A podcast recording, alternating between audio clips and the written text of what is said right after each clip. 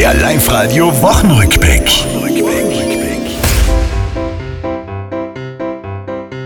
Die Woche, das habt ihr selber gespürt, die war schon wieder heiß. Geronnen ist da literweise bei jedem von uns der Schweiß. Dazu kommt jetzt noch einmal auf üble Art und Weise mein stümperhaftes Gesangelwerk. Auf Deutsch gesagt, scheiße.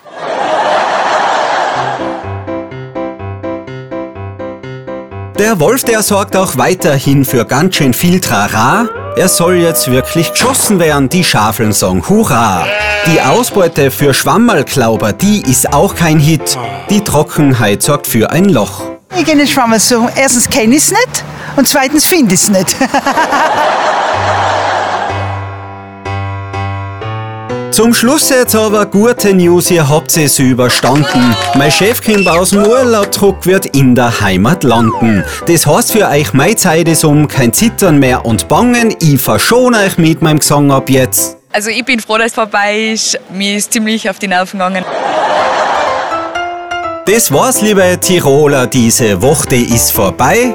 Auch nächste Woche Live-Radio hören, seid vorne mit dabei.